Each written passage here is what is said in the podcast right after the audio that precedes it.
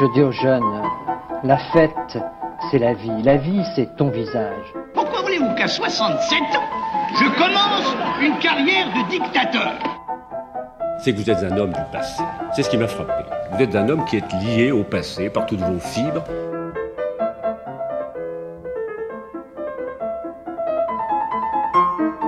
Bonne nuit les petits, faites de beaux rêves, tonton veille sur vous. C'est la réforme oui, la chienlit non.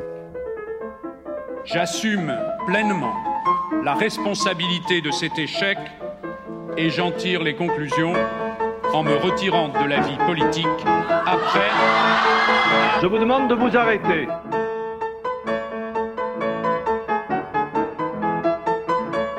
J'ai décidé de dissoudre l'Assemblée nationale. Bonsoir Osgur, bonsoir euh, Radio Temps Rodez. Bonsoir Denis, bonsoir à tous.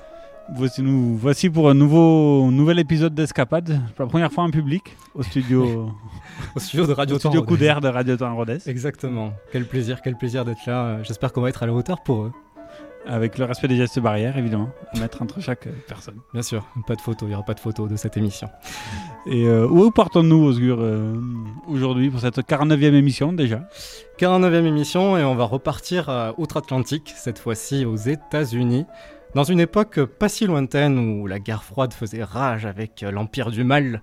Et donc on va parler de la personnalité qui, euh, illustre cette période dans les années 80. Je vous parle bien sûr de Ronald Wilson Reagan, qui euh, naquit le 6 février 1911 dans l'Illinois, donc l'État de Chicago. Il vient d'une famille bien plus que modeste, puisque son père était vendeur de chaussures et avait un petit penchant sur l'alcool. Ça, ça, ça arrive. Et Ah, sa maman était mère au foyer, chrétienne pratiquante, qui n'avait pas de penchant pour l'alcool. Et Ronald, avec un, grand, euh, un frère euh, aîné qui s'appelle Neil, Neil Reagan, et trois ans de son aîné qui fera, sera plus tard dirigeant d'un grand média. Oui, de plusieurs grands médias, il fera, il fera carrière et ça sert d'être dans les médias, dans les médias quand on est un, un frère homme politique, euh, on le verra plus tard. Durant sa scolarité, Ronald va s'intéresser aux arts dramatiques, au sport, en particulier au football américain et à la natation. Ce jeune étudiant a du charisme, de par son physique, mais aussi par son verbe. Populaire, il est élu président du Sénat étudiant, sorte de super délégué, et prend à cœur sa fonction. Ce sont en quelque sorte ses premières expériences de meneur et de politique. À l'issue de ses études, il obtient un diplôme en économie et en sociologie. Ah, D'où le diplômé, euh, une tête, Ah oui. brillant, brillant. Et Enfin, peu après, euh, Normal, hein. normal brillant.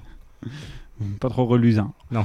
Mais euh, peu après ses, ses études, donc Ronald Wilson Reagan obtient son premier job en tant qu'animateur sportif dans l'Iowa, donc un État voisin de l'Illinois. À 25 ans, les auditeurs commencent à le remarquer. Il suit alors les équipes à travers toutes les États-Unis pour y faire les retransmissions sportives.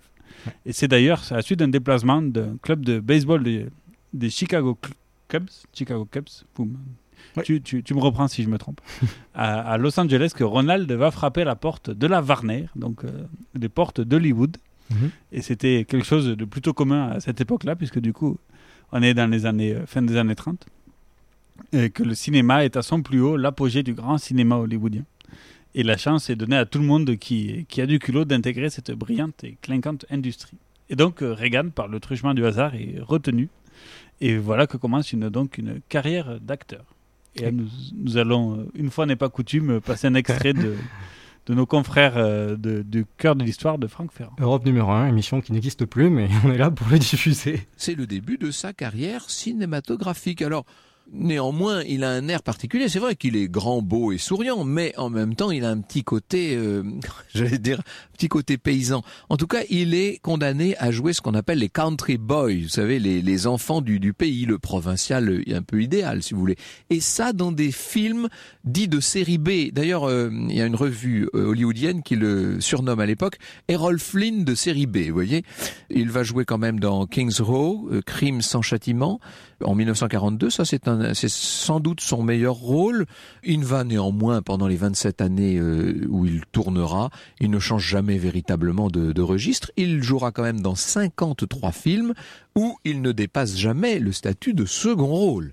Néanmoins, c'est un second rôle qui compte et qui compte d'autant plus que Et ça, ça a été peut-être le, c'est d'abord la nature de Ronald Reagan et son ambition, mais c'est aussi peut-être son coup de génie, si je puis dire, c'est qu'il est entré dans le comité de direction de la Screen Actors Guild, qui est le très puissant syndicat des acteurs d'Hollywood, et il va faire une véritable carrière plutôt dans le syndicat des comédiens plus que devant les caméras.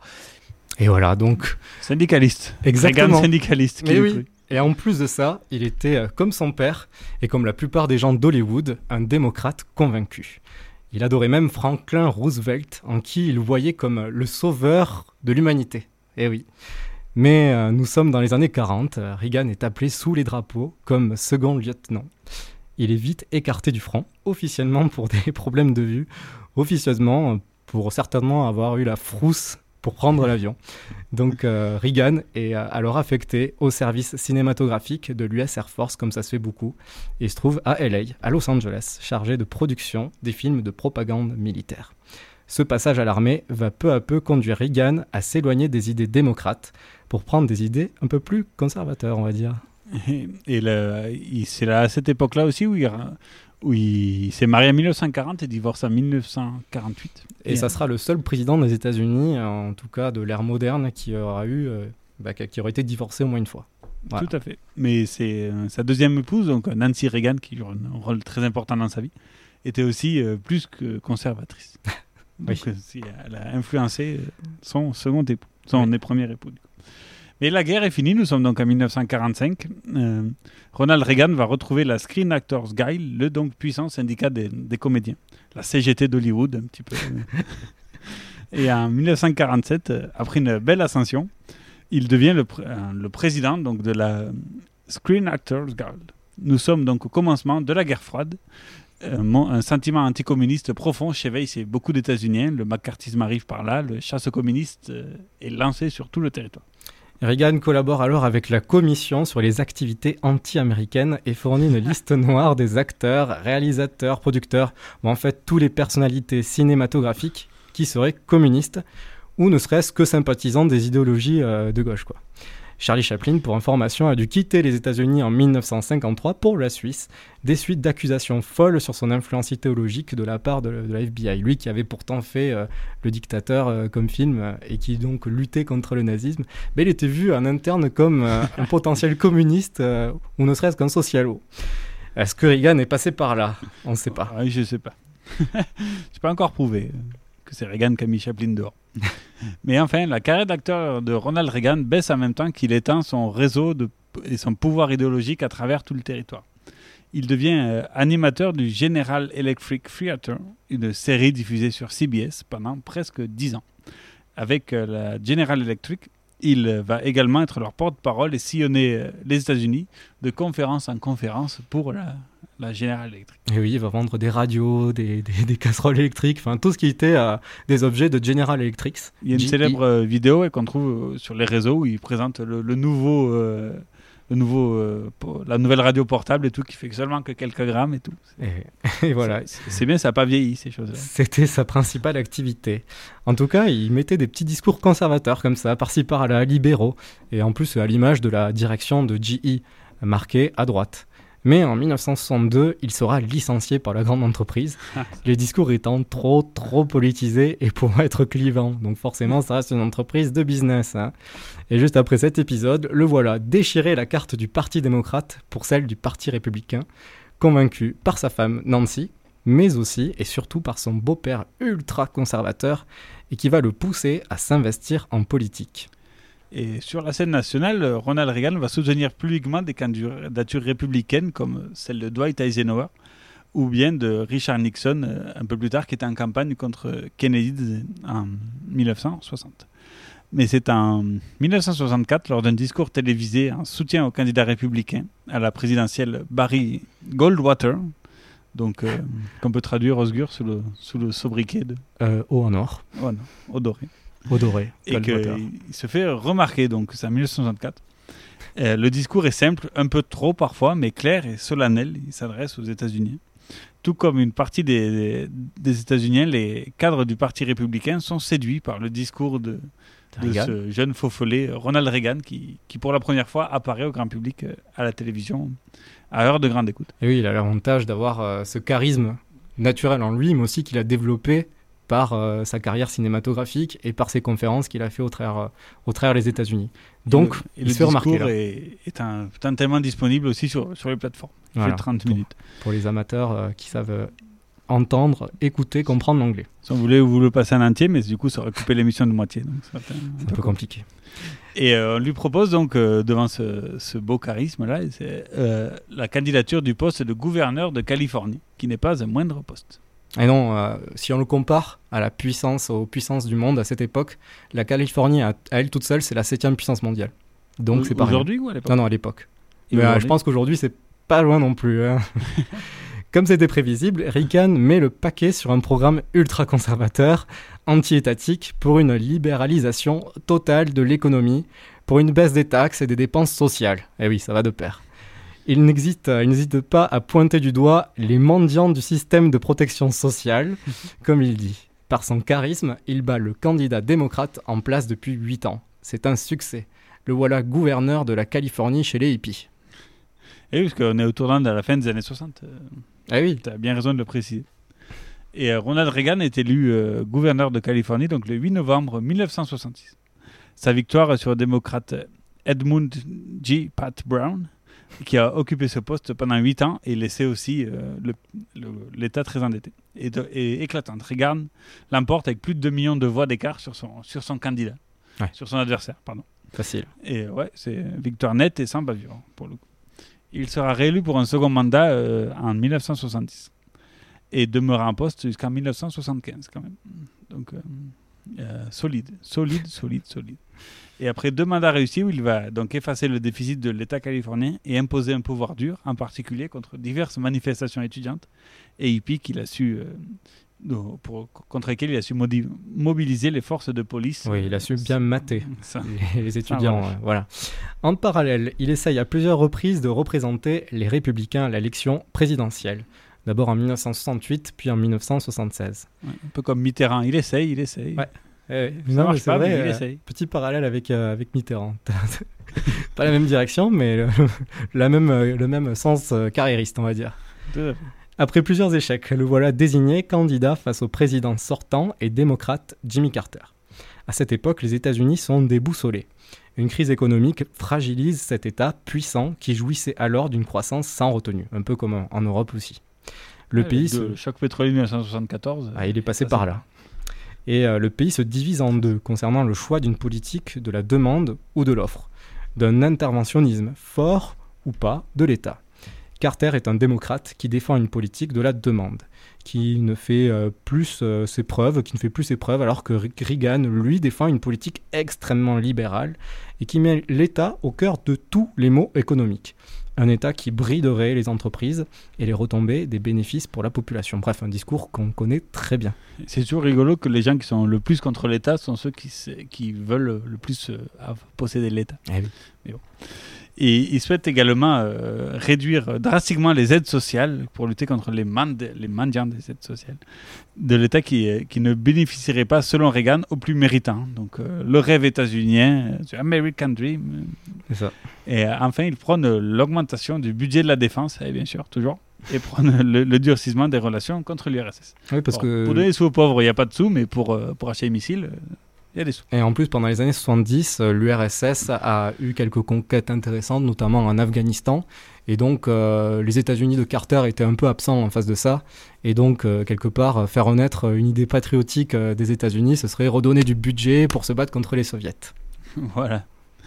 Et aussi, les États-Unis sont fragilisés sur la scène internationale. C'est avec aussi l'histoire de, de l'Iran Gate, qu'on reparlera un petit peu plus tard.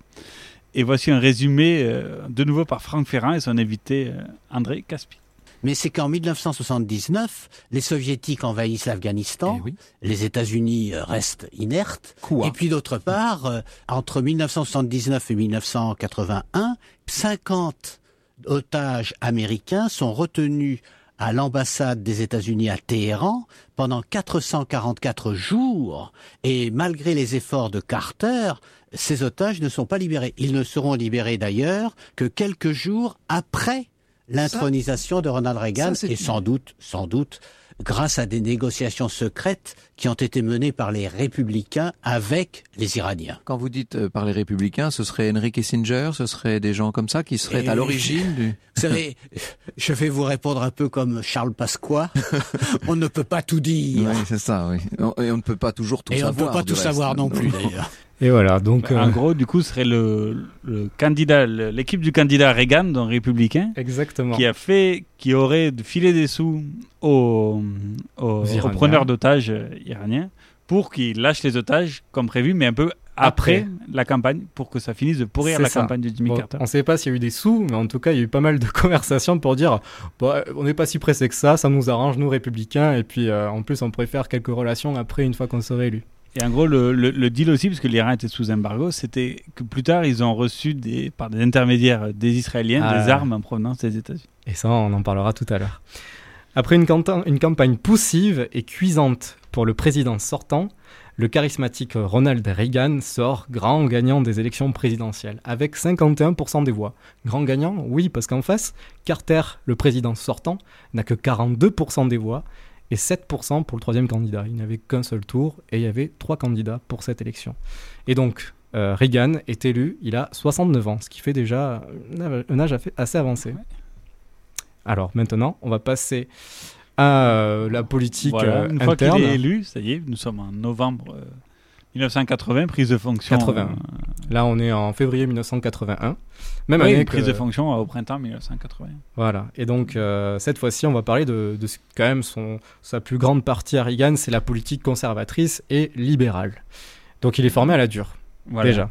Ronald Reagan est bercé, formé par ce qui a été l'école de Chicago.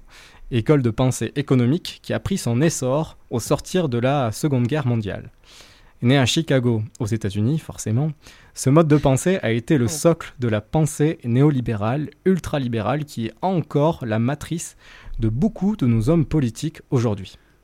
Et euh, cet agglomérat d'économistes qui s'est construit donc en opposition au keynésianisme du, comme son nom l'indique, de John Keynes, qui était britannique. On pas de Kennedy. hein. non. Euh, et ne pas confondre tout à fait. Et qui était la doctrine principale de l'économie de l'entre-deux-guerres, donc euh, entre-deux-guerres mondiales. Mais au sortir de la Deuxième Guerre mondiale, ces penseurs euh, commencent à théoriser le néolibéralisme et cela vient à pousser encore plus loin la pensée libérale qui régit le monde depuis la révolution industrielle, donc depuis euh, 200 ans. Comment faire pour aller plus loin Puisque selon eux, les politiques de l'offre de Keynes n'ont pas marché? Alors, bah Et- justement, l'école de Chicago développe l'idée d'un État minimaliste s'effaçant devant la loi du marché libre de concurrence pure et parfaite. Pour cela, ils défendent le concept d'abolition des taxes douanières, de libre fluctuation des monnaies, non plus basée sur l'or comme c'était le cas à l'époque. Bref. Oui, c'est euh, euh, Nixon qui a, avec euh, euh, la conférence de Kingston en Jamaïque qui a arrêté euh, l'étalon or des, du dollar, du coup. Parce qu'à l'époque, euh, au sortir de la Deuxième Guerre mondiale, le dollar était basé sur, euh, sur, sur l'or et toutes les autres monnaies par rapport au dollar. en fait. Hmm. Et après, du coup, c'était en 76, je crois, donc euh, un peu avant à cette époque-là. Et que, Ça a commencé dit, déjà. maintenant, c'est comme, comme toutes les autres marchandises, la monnaie va dépendre de l'offre et de la demande. Mhm. Et euh, la base de la réflexion donc, dans cette école de Chicago est que l'État est un frein au bon développement de l'économie libérale, pour le coup. Et il a donc vocation, pour le bien-être de tous, à se mettre en retrait. Donc moins d'État pour euh, atteindre l'optimum de Pareto du- bien-être de la société. Le moins d'interventionnisme étatique, c'est le mieux, et que l'État central doit laisser son rôle économique de régulation des échanges, de la masse monétaire à une banque centrale toute puissante, et, idéalement une banque mondiale euh, qui serait sous influence d'aucun des États, qui serait 100% indépendante, Ouais, idéalement. soi-disant.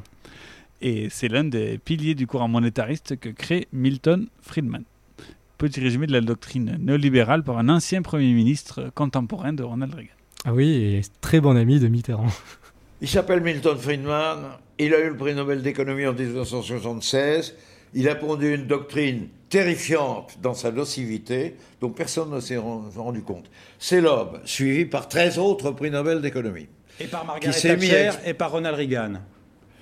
Ben, il- C'est ça. Ronald Reagan s'est mis à appliquer. D'accord. Et comme les États-Unis, c'est gros, ça avait de l'importance. Et Madame Thatcher La doc- Les idées peuvent tuer.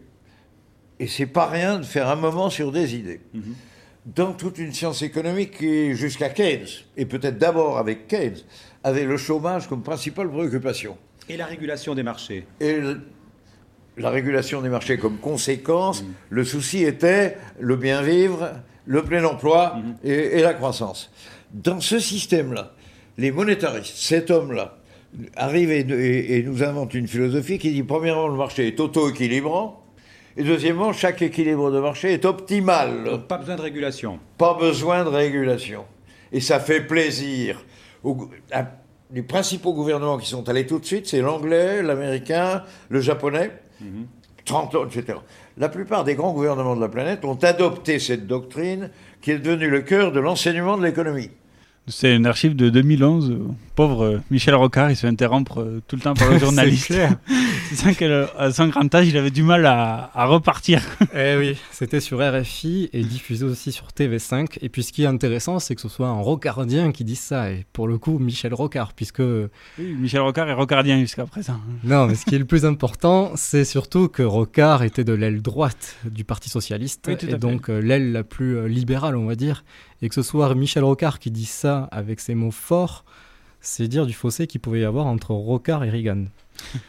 Bref, parmi l'école de Chicago, on retrouve le père d'entre eux, Milton Friedman, prix Nobel 1976. Formés par Friedman vont naître euh, grand nombre de penseurs néolibéraux, mieux connus sous le nom de Chicago, des Chicago Boys. On retrouve sous le drapeau de cette école George Stigler, prix Nobel d'économie 1982, Ronald Coase ou Case, je sais pas comment on dit. Coase. Coase, Coase, Gary euh, Stanley Baker et Ronald Lucas, Lucas, respectivement prix Nobel d'économie 1991, 92 et 95. C'est déprimé. Hein Alors là, il y avait certaines doctrines idéologiques euh, chez les prix Nobel qui sont très intéressantes. En tout, comme le rappelle Michel Rocard, 13 prix Nobel d'économie sont issus de la doctrine néolibérale. Et c'est bizarrement, tous dans la même époque. c'est ça. Et c'est seulement en réduisant la taille de l'État que l'on pourra améliorer la croissance de l'économie. Voilà. C'est ce qu'adorait répéter euh, Ronald Reagan euh, dans, ses, campagnes, dans ses meetings. Et le premier fait d'armes de ces penseurs a, été le, test euh, grandeur nature dans le Chili d'Augusto Pinochet, qui a laissé mettre en place dans son pays les théories euh, super libérales des Chicago Boys. Qui ont, été, qui ont invité des, des, Chiliens à se former aux États-Unis. Après, eux, ils sont allés conseiller économique du, du général Pinochet et tout ça. Et donc, euh, succès que l'on sait, puisque si le Chili a effectivement eu des taux de croissance euh, parmi les plus élevés de la planète à cette époque, la souffrance du peuple chilien aussi était parmi les plus, les plus élevés de la planète à cette époque.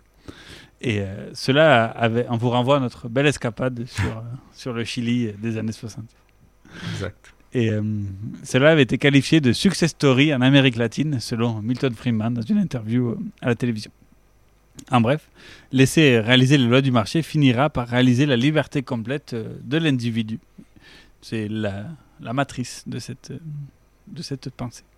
C'est dans ce cadre de pensée qu'occupe bien des conseillers du président Ronald Reagan qui prend le pouvoir dans les années 80, donc aux États-Unis.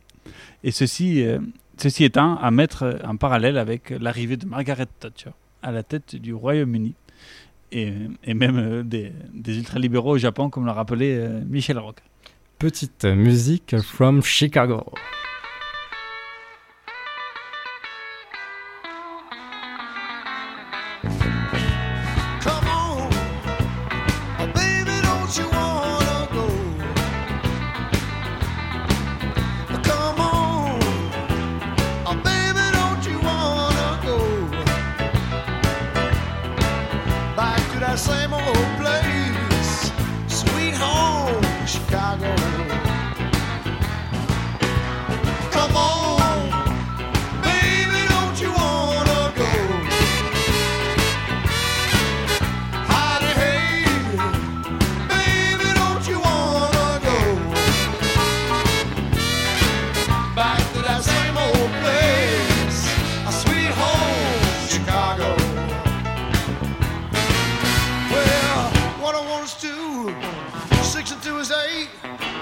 Come on, baby, don't you make me laugh.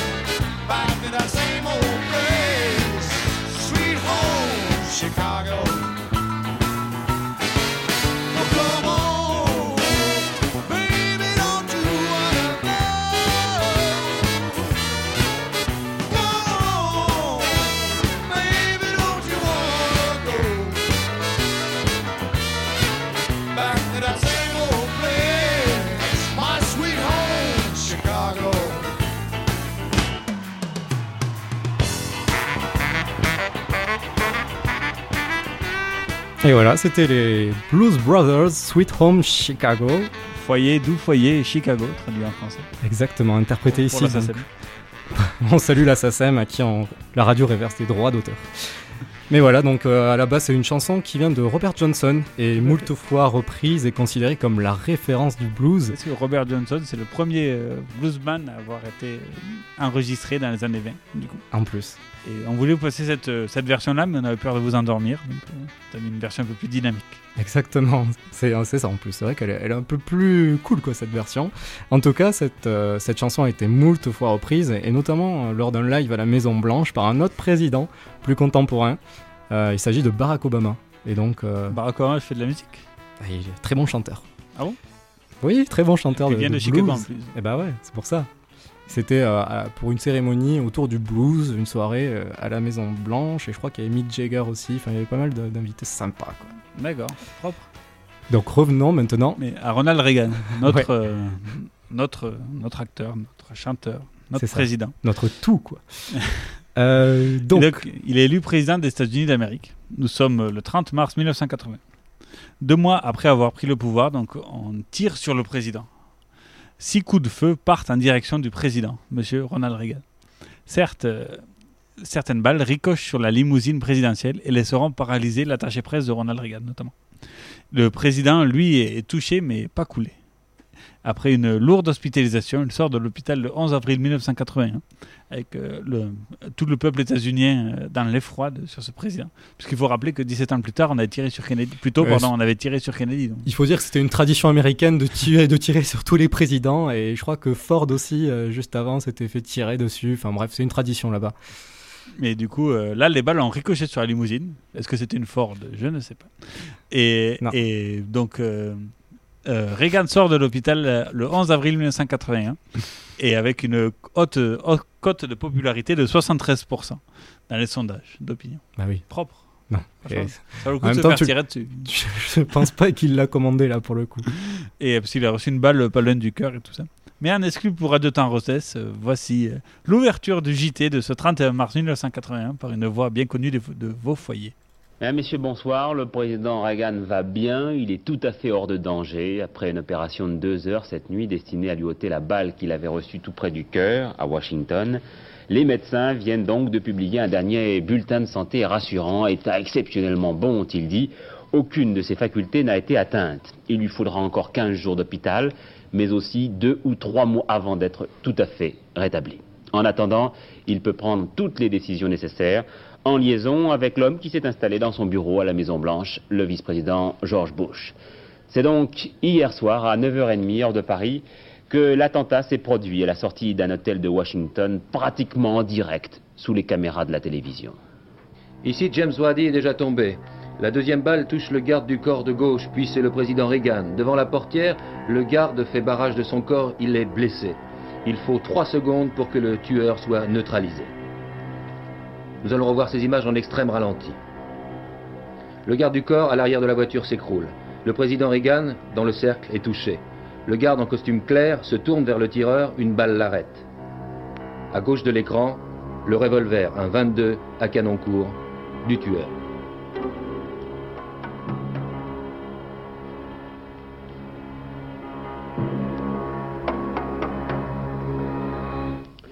Voilà donc l'image que des millions de téléspectateurs américains ont pu voir une demi-heure après son enregistrement. Image qui, soit dit par parenthèse, vient d'être montrée tout à l'heure dans les télévisions chinoises et soviétiques. Eh oui. Détail qui a son importance. C'est clair, on voit qu'on est en pleine guerre froide à l'époque en tout cas. Ah ben il faut quand même... euh, on ouvre le JT il y a, il y a 30 ans sur euh, l'état de santé du président des États-Unis. Bonjour, bonsoir, Monsieur Reagan va bien. Tout- Ah bah tu sais, euh, tu sais Denis, euh, c'est le cas, euh, c'est le cas toujours aujourd'hui. Et puis malheureusement, ça a été le cas lorsqu'il y a eu des attentats à Paris. euh, les JT à travers le monde avaient commencé leurs journaux sur ce qui s'était passé à Paris. En tout cas, ce malheureux événement a finalement consolidé par, euh, a consolidé euh, l'apitoiement, on va dire, médiatique du peuple états-unien sur la popularité du- de Reagan au début de son mandat. Disons que bah, forcément, dès le début, sans qu'il fasse exprès, hein, Voilà. non, il a quand même une grosse cote de popularité pour commencer à mener ses réformes. Et bon, comme son homologue François Mitterrand, Ronald Reagan va très vite appliquer son programme. Bon, c'est pas le même programme. hein. Il commence par la mise en place d'une grosse politique de l'offre. La baisse des charges d'impôts, euh, la baisse des charges, les impôts aussi qui baissent. Il découle le marché du travail états-unien. Sa première œuvre a été de démonter à coups de masse l'impôt progressif qui était en vigueur aux États-Unis depuis le New Deal des années 1930. Rappelons qu'il y a 70 ans, les plus grandes fortunes états-uniennes payaient plus de 70% d'impôts et cela ne choquait alors personne. L'État-providence était une invention, une invention américaine et ça, on l'oublie de nos jours. Et changement de cap euh, sous la présidence Reagan, on fait, on fait, euh, on fait demi-tour et où toute la doxa néolibérale qui conseille le gouvernement explique que c'est la faute de toutes ces charges, tous ces impôts qui freinent l'économie, Voilà. la consommation. Ça a été rabâché, rabâché, rabâché. Et là, ils appliquent le programme qu'ils ont tant rabâché. voilà. Et le secrétaire d'État au Trésor, donc au budget, n'est autre que le PDG de, de Merrill Lynch, la plus grosse entreprise de courtage des États-Unis à l'époque. Et au discours d'investiture de Reagan, il est à sa droite et tout ça. Et Reagan, il commence à parler parce que c'est un beau parleur. Et, euh, et on le voit, euh, ce gars-là, donc le conseiller au Trésor, qui dit euh, Bon, il faut arrêter maintenant. Il faut abréger. Il faut abréger. Donc c'est quand même quelqu'un de considéré parce que Voilà. son secrétaire, secrétaire d'État qui dit à Reagan, bon, faut que t'abrèges. Ah, mais c'est quand même le, mini- voilà, le, le- le ministre qui dit au président Bon, il a abrégé. quoi. Et les premiers jours, quoi, on voit qui, qui sait qui tient la culotte, pour le coup. Voilà. Et donc, euh, c'est ce, ce gars-là qui va piloter plus ou moins toutes les réformes euh, fiscales visant à détaxer les plus, euh, les plus fortunés du pays, dont sa propre personne. Le premier pas est euh, l'Economic Recovery Tax Act de 1981, présenté comme The largest tax cut in the history of USA. Chute de l'impôt maximal de 70 à 50% et baisse de l'impôt minimum de 14 à 11%. Baisse de l'impôt sur les revenus du capital de 28 à 20%. Et puis il y en a tant d'autres. La deuxième grande étape est le Tax Equity and Fiscal Responsibility Act de 1982. Toujours plus long, les. Ah oui, il faut que ça. Voilà. Facile à retenir. Je préfère la perestroïka, moi. En tout cas, cela est venu récompenser un peu plus, euh, un peu peu les, les lourdes coupures de 1981, car les effets se sont, ne sont pas produits. hein, voilà, c'était pas assez, pas assez fort. Du coup, ils mettent une seconde couche en ajoutant en particulier 10% de taxes sur les dividendes. La troisième grande étape est la Tax Reform Act de 1986.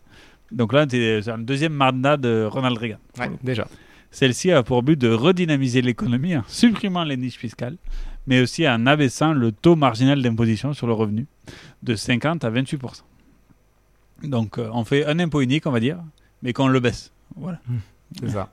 Au, au final, la suppression des niches fiscales a fait baisser le taux de création d'entreprises et c'est ce, c'est son successeur et ancien vice-président, George Bush Senior, qui a pris le retour de pédale dans le tibia puisqu'il y a eu une augmentation forte du chômage sous son mandat.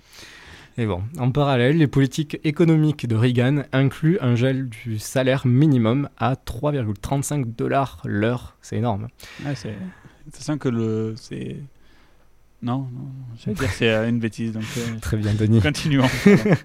la baisse des subventions fédérales aux gouvernements locaux de 60%, la division de moitié du budget pour les logements sociaux et la suppression des programmes d'aide au logement pour les plus pauvres. En gros, tous les budgets ministériels sont en forte baisse, sauf, sauf celui de la défense, comme on le verra plus tard. Le premier caillou dans la chaussette de Ronald Reagan arrive le 4 août 1980. Il se éclate alors une grande grève des contrôleurs aériens dans tout le pays. Et voici un extrait d'une vidéo de Draw My Economy, une chaîne YouTube de vulgarisation économique qui parle Nous sujet. sommes le 4 août 1981. Ronald Reagan est président des États-Unis depuis six mois. Son programme économique est extrêmement libéral pour l'Amérique de l'époque. Depuis hier, environ 13 000 des 15 000 membres du syndicat des contrôleurs aériens ont arrêté le travail. C'est une grève massive qui touche plus de la moitié du trafic. Le syndicat des contrôleurs aériens, le PATCO, réclame des hausses de salaire et la semaine de 32 heures. Oui, on parle déjà de la semaine de 32 heures en 1981, et vous allez voir que Reagan a son opinion là-dessus. Ronald Reagan n'a pas l'intention de se laisser faire. Il n'est pas question qu'il cède face à ce syndicat, d'autant qu'il leur a déjà accordé des hausses de salaire. Depuis le bureau ovale, le président américain surprend tout le monde par une annonce qui ferait bondir ceux qui réclament aujourd'hui un dialogue social. Je cite Ronald Reagan. Permettez-moi de dire le serment solennel pris par chacun de ses employés quand ils ont accepté leur emploi. Je ne participe pas à une grève contre le gouvernement des États-Unis ou tout organisme de celui-ci. Je n'y participerai pas tant que je suis employé du gouvernement des États-Unis ou d'une de ses agences. C'est pour cette raison que je dois dire à ceux qui ne se sont pas présentés au travail ce matin qu'ils violent la loi. Et s'ils ne se présentent pas au travail dans les 48 heures, ils auront perdu leur emploi et leurs contrats seront résiliés. Ronald Reagan veut briser cette première grande grève et décourager les futurs mouvements. Après tout, le droit de grève n'est pas le droit de bloquer un pays ou d'empêcher les autres de travailler. Les contrôleurs aériens croient à un bluff. Ils ont tort. 48 heures après son discours, Ronald Reagan licencie 11 359 contrôleurs aériens et les remplace immédiatement par des militaires, le temps de former de nouveaux contrôleurs aériens. Voilà, je propose de faire ça avec les professeurs en France. hein. Ils font tellement de grèves que. Alors, les militaires. On mettra les militaires à la classe et ça filera tout droit. Vous verrez la discipline, quoi. la discipline qu'ils savent pas respecter d'ailleurs. hein. en tout cas, voilà comment asseoir son pouvoir et donner le cap à donner à un pays. L'armée, autre secteur privilégié par le gouvernement Reagan, comme on le verra plus tard. Au bilan, euh, le bilan des, des années Reagan, bah, c'est la productivité des ouvriers qui a augmenté de 45%. Le temps de travail hebdomadaire a lui aussi augmenté, mais les salaires ont été gelés pour mieux favoriser le développement de l'économie.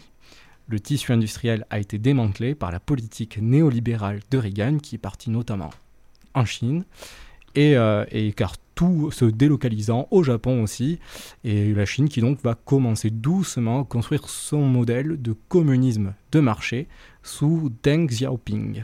Et donc, en 8 ans, les salaires étant gelés, l'endettement des ménages états-uniens a forcément augmenté puisque les prix ont augmenté et les aides sociales ont baissé, donc forcément, le recours au crédit. Et l'endettement des ménages états-uniens en 8 ans a augmenté de 111% à- du PIB. Donc, c'est PIB états-unien, c'est un gros morceau, donc euh, ça fait beaucoup. Le nombre de faillites s'est accru de 610%. Le nombre de prisonniers a augmenté de 350%. Et les antidépresseurs ont vu leur consommation augmenter de plus de 300% en 8 ans sous les demandes. Ouais. Ceci allant de pair avec la privatisation évidemment accélérée du système de santé et l'augmentation moyenne des cotisations des assurances privées de santé de 78% sur la période. L'écart de salaire entre un PDG et un ouvrier à l'époque, en 1988, à la fin de la période, était de 649%. Mais ce qui est intéressant, c'est que Thatcher, qui a appliqué cette euh, même stratégie en, en Angleterre, justifie cette politique au Parlement britannique. Un socialiste disait, euh, un travailliste, on va dire plutôt, disait que, euh, que euh, ben voilà, vous avez augmenté les inégalités sociales au sein du pays. Qu'est-ce que vous répondez à cela? Et puis elle répond, ben, grosso modo, avec votre politique, tout le monde aurait été pauvre. Et grâce à ma politique, les riches deviennent plus riches et les pauvres deviennent moins pauvres. C'était ce qu'ils défendent. Oui, mais c'est pas ce qui s'est passé aux États-Unis, euh, en tout cas. Et je pense pas qu'en Angleterre, euh, non plus. Ah, c'est leur point de vue idéologique. Petite pause musicale. Et oui, on va se faire plaisir avec une petite musique euh, qui a de la testostérone. hein. Bruce Springsteen, Born in the USA, Et qui est plutôt anti-conservatrice. anti-conservatrice, qui a détesté que cette musique soit utilisée par Reagan notamment, parce que c'était une chanson pour rendre hommage aux militaires vietnamiens euh, qui revenaient aux États-Unis. Bruce Springsteen.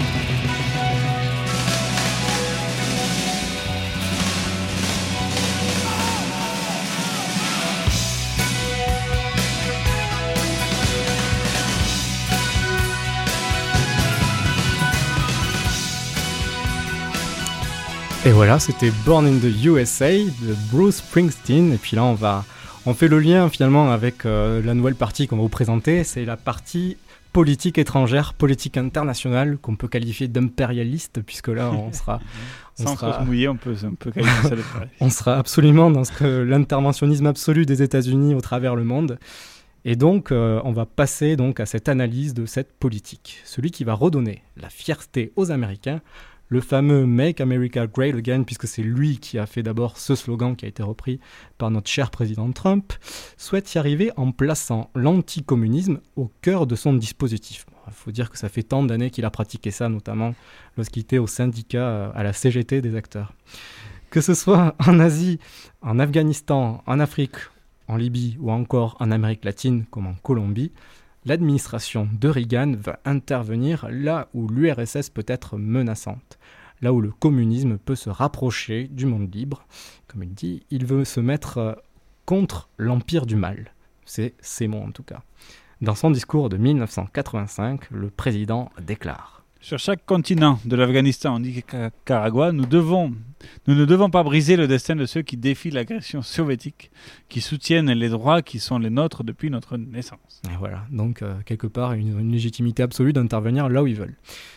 Entre 1980 et 1989, les États-Unis vont officiellement intervenir à quatre reprises. D'abord au Liban, c'est juste après euh, son élection, puis à l'île de Grenade, ensuite en Libye puis enfin au Panama. Intéressons-nous à deux des quatre interventions militaires. Euh, de l'île de Grenade euh, dans les Antilles. Vous savez, c'est à côté de Cuba. Et justement, à côté de Cuba. C'est à la deuxième. Ce, ce pays vient d'élire à la tête de son gouvernement révolutionnaire socialiste amené par le marxiste-léniniste Maurice Bishop.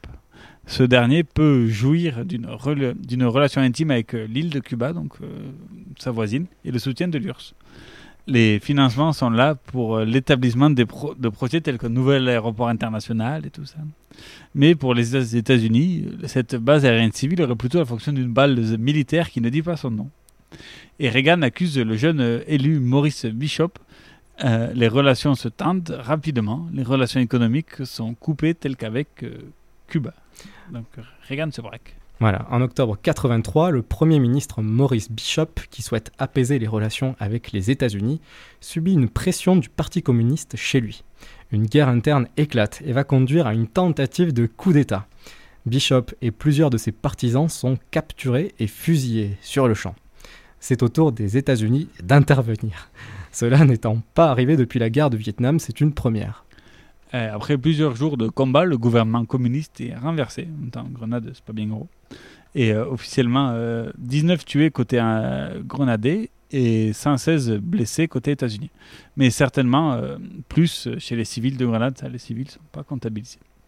Un nouveau gouvernement plus clément vers les États-Unis est constitué. Les États-Unis, les Américains peuvent repartir tranquilles pour conclure, voici un bref extrait de son allocution télévisée du président. Allocation épique. On nous avait dit que la Grenade était un paradis accueillant pour les touristes. Eh bien, ce n'était pas le cas. Il s'agissait en fait d'une colonie soviétique organisée en camp militaire qui se préparait à propager la terreur et qui menaçait la démocratie. Nous y sommes allés à temps. Et voilà, c'est beau. Hein. franchement, on reconnaît le style de Reagan. Court, clair, concis et bon, très très imagé. Hein. Qu'est-ce qu'on présente nous Passons au quatrième fait d'armes de Reagan, puisqu'on vous présente que deux des quatre. L'intervention des États-Unis au Panama. Ce pays d'Amérique centrale joue un rôle dans la prolifération de drogue sur le continent. Aussi, le canal de Panama est, toujours à cette époque sous le contrôle américain. Oui, jusqu'en 1999.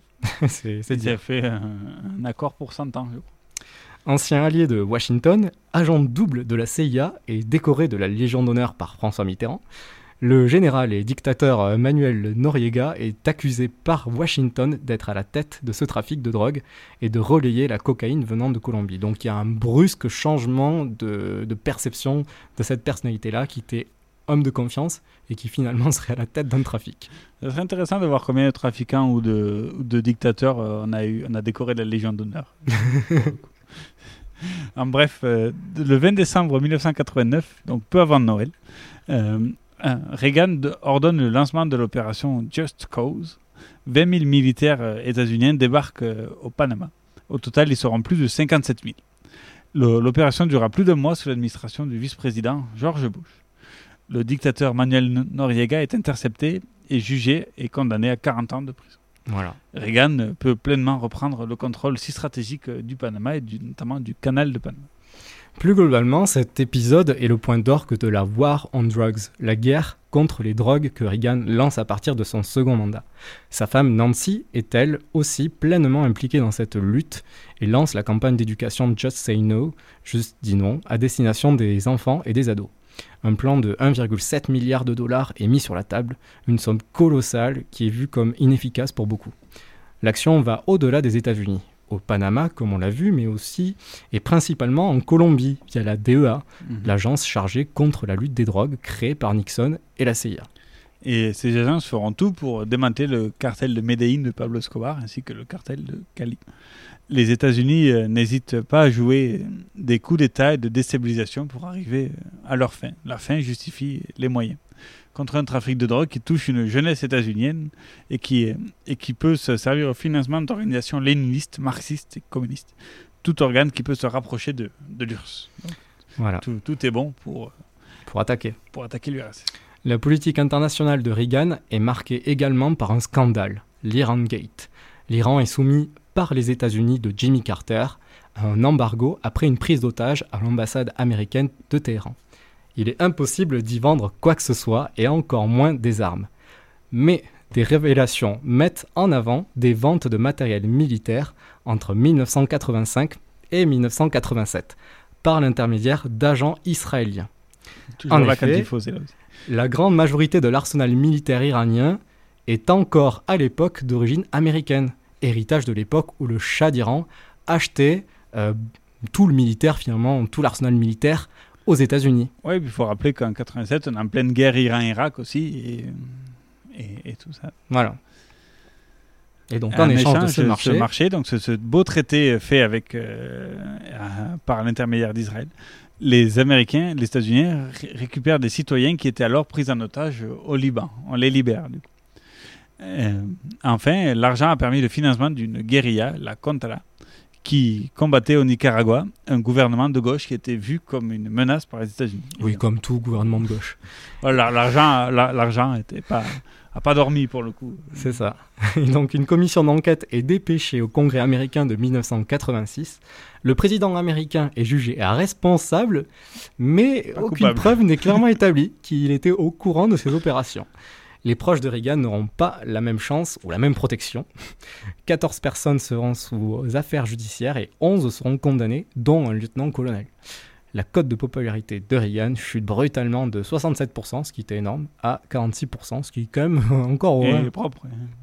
faut dire ça à François Hollande, il aurait été ravi. Et, euh, enfin, euh, plus globalement, parlons des relations directes entre les États-Unis et, et l'Union soviétique, la fameuse URSS. À son élection, l'anticommuniste Reagan donne clairement le ton. C'est la fin de la politique de détente entre les deux pays qui, avait lieu avec euh, notamment Brezhnev sous, euh, pour l'URSS. Comme on l'a vu précédemment, il souhaite relancer les investissements militaires et enrayer l'avancée militaire et stratégique des soviétiques où que ce soit sur la planète. Des programmes euh, et avions sont lancés, des missiles sont en déploiement dans les pays de l'OTAN, comme en Allemagne de l'Ouest. Donc, pas trop loin de l'Allemagne de l'Est euh, so- soviétique. Les attaques de, de Reagan contre l'idéologie communiste se poursuivent et invité par le Parlement britannique, il y fait un discours fort et tranchant que vous, nous avons piqué à Fabienne Sintès sur Synthèse. Synthèse. Ah, Synthèse. sur France Inter. L'empire du mal. C'est ainsi que Reagan qualifie le régime communiste. Une phrase directement empruntée à George Lucas, qui d'ailleurs n'apprécie que très modérément. Le président a toujours une bonne blague à raconter sur les soviétiques. Il a surtout l'intention de les surpasser militairement au point de leur passer l'envie de toute provocation. Il n'est plus question d'équilibre des forces. Reagan met en marche un vaste programme de réarmement qui multiplie par deux le budget de la défense. Il crée l'IDS, Initiative de défense stratégique, que la presse surnomme très vite la guerre des étoiles. L'idée est de combiner des systèmes capables d'intercepter les missiles ennemis depuis le sol et l'orbite terrestre, un bouclier antimissile global qui reste à inventer. En visite officielle au Parlement britannique, Ronald Reagan rappelle que son plan vise à la paix bien sûr, mais que si l'Union soviétique ne choisit pas le bon chemin, son modèle disparaîtra.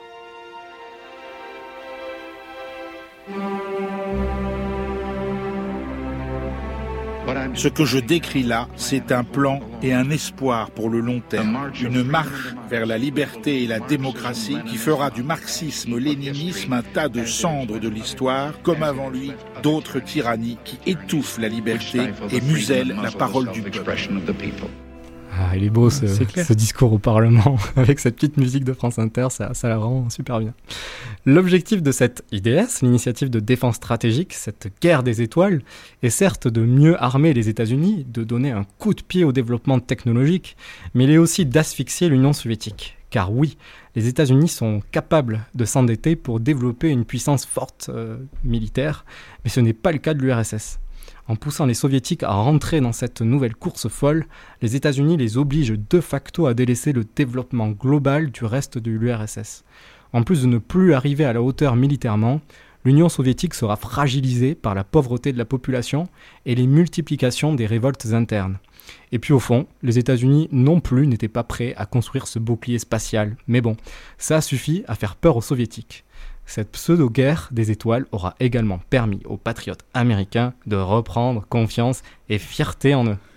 Le, lors du second mandat de Reagan, l'URSS va mettre à, à, la tête un ambitieux réformiste, Mikhail Gorbatchev, dit Gorby, qui est clairement plus ouvert euh, d'esprit que ses prédécesseurs. Il, euh, il, comprend que l'Union soviétique est à deux doigts d'imploser si, si, la politique communiste n'est pas remise en question si le cloisonnement et le, et le renfermement du, du, du, territoire restent encore en place comme ça. L'évolution de l'Empire est, est, un, est, un, est, en, est fait en marche. Voilà. En marche et, En marche, toujours. Et met en place la, les deux réformes phares, la perestroïka et la glasnost. Perestroïka, c'est restructuration, et glasnost, la transparence. transparence oui, voilà. Et c'est dans, dans, ce contexte que les relations entre les États-Unis et l'URSS vont de nouveau se détendre et extrait de nouveau de l'émission de Fabienne Sentes. Au mois de mars 1985, Mikhail Gorbatchev remplace Konstantin Tchernenko à la tête de l'Union soviétique. Et dès l'automne, il est prévu une rencontre avec Reagan au sommet de Genève. Le président américain a été cousu de notes et de fiches par ses conseillers, mais encore une fois, c'est son instinct qui prend le dessus. La première rencontre est glaciale, on est très mal parti pour réduire l'arsenal militaire de part et d'autre. Mais le lendemain, Reagan propose un déjeuner dans un chalet avec vue sur le lac. Les deux hommes restent seuls pendant plus d'une heure. Reagan abreuve son interlocuteur de blagues anticommunistes et Gorbatchev, semble-t-il, en connaît quelques-unes aussi. Et puis Reagan lui glisse à l'oreille nous voici deux hommes, nés dans d'obscurs petits villages à la campagne, dans des familles pauvres et humbles. Et maintenant, nous sommes les leaders de nos deux pays et sans doute les deux seuls hommes capables de déclencher la Troisième Guerre mondiale, mais aussi de garantir la paix. Une forme de confiance s'installe. Et au fil des mois, on pourra commencer à parler des escalades. Gorbatchev, de toute façon, n'ignore évidemment rien de la situation de son pays. Reagan a compris que quelque chose avait changé et qu'il suffisait désormais de pousser un peu pour que littéralement des murs tombent. Deux ans plus tard à Berlin, Ronald Reagan est place de Brandebourg et ces mots resteront célèbres. Monsieur le secrétaire général Gorbatchev, si vous aspirez à la paix, si vous voulez la prospérité pour l'Union soviétique et l'Europe de l'Est, si vous cherchez la libéralisation, venez ici, à cette porte. Monsieur Gorbatchev, ouvrez cette porte. Monsieur Gorbatchev, abattez ce mur. Et voilà, et un an plus tard, le mur de Berlin tombe et accélère la chute de l'Empire soviétique.